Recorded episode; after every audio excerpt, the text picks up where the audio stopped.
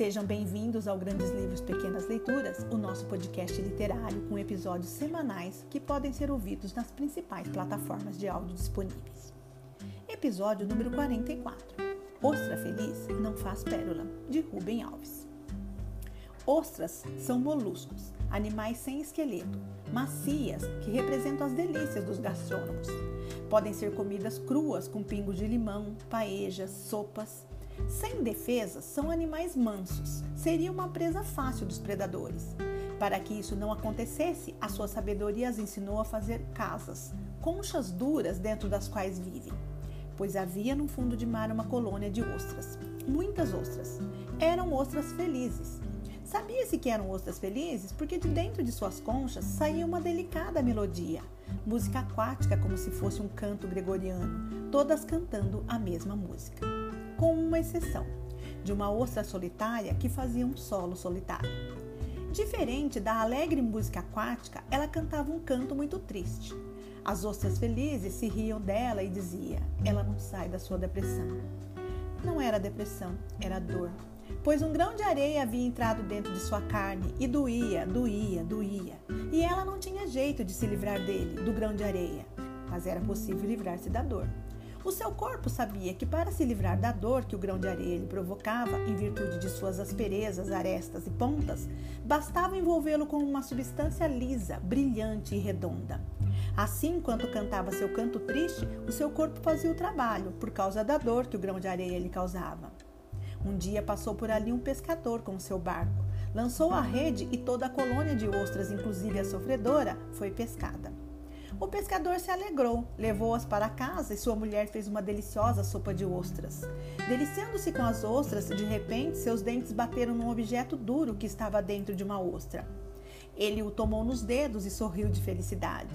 Era uma pérola, uma linda pérola. Apenas a ostra sofredora fizera uma pérola. Ele tomou-a e deu de presente para sua esposa. Isso é verdade para as ostras e é verdade para os seres humanos. No seu ensaio sobre o nascimento da tragédia grega a partir do espírito da música, Nietzsche observou que os gregos, por oposição aos cristãos, levavam a tragédia a sério. Tragédia era tragédia. Não existia para eles, como existia para os cristãos, um céu onde a tragédia seria transformada em comédia. Ele se perguntou então das razões por que os gregos, sendo dominados por esse sentimento trágico da vida, não sucumbiram ao pessimismo. A resposta que encontrou foi a mesma da ostra, que faz uma pérola. Eles não se entregaram ao pessimismo porque foram capazes de transformar a tragédia em beleza. A beleza não elimina a tragédia, mas a torna suportável.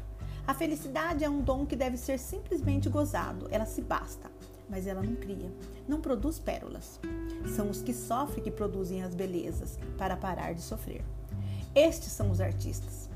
Beethoven, como é possível um homem completamente surdo no fim da vida tenha produzido uma obra que canta alegria?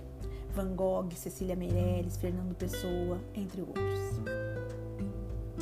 Rubem Alves foi teólogo, educador, tradutor, psicanalista e escritor brasileiro autor de livros de filosofia, teologia, psicologia e histórias infantis. Rubem Alves nasceu na cidade de Boa Esperança, em Minas Gerais, em setembro de 1933. Em 1968, perseguido pelo regime militar acusado de subversivo, Rubem Alves, a mulher e os filhos seguiram para os Estados Unidos, onde no Seminário Teológico de Princeton escreveu sua tese de doutorado, Por uma Teologia da Libertação. Rubem foi o primeiro a usar essa expressão, baseada em uma corrente de pensamento defendida por teólogos protestantes e católicos, que afirmava que Deus e a Bíblia tinham preferência pelos pobres e que as religiões deveriam se posicionar ao lado dos oprimidos. A tese foi transformada em livro, publicado nos Estados Unidos com o título de Teologia da Esperança Humana, por sugestão do editor. Essa corrente ganhou força nas décadas de 70 e 80 o livro só pôde ser editado no Brasil depois da ditadura militar, em 1987, com o título Da Esperança. A publicação com o título original Por uma Teologia da Libertação só saiu no Brasil em 2012, pouco antes da sua morte. O autor faleceu em 2014. Rubem Alves costuma ser muito citado pelos educadores, tanto pela mensagem motivadora dos seus textos, quanto pela sua atuação como professor e pela importância que o autor sempre deu para a aprendizagem e a leitura. Eu aproveito a oportunidade para dedicar o episódio de hoje a todos os meus amigos educadores, e em especial uma educadora que admiro muito, além de ser uma amiga muito querida. Roseli da Silva Cândido. Esse episódio é dedicado especialmente a você. E se você quiser sugerir leituras, fazer comentários, sugestões, utilize nosso e-mail grandes livros pequenas leituras gmail.com ou siga-nos nas redes sociais Grandes Livros Pequenas Leituras no Facebook e no Instagram. Muito obrigada e até a próxima semana.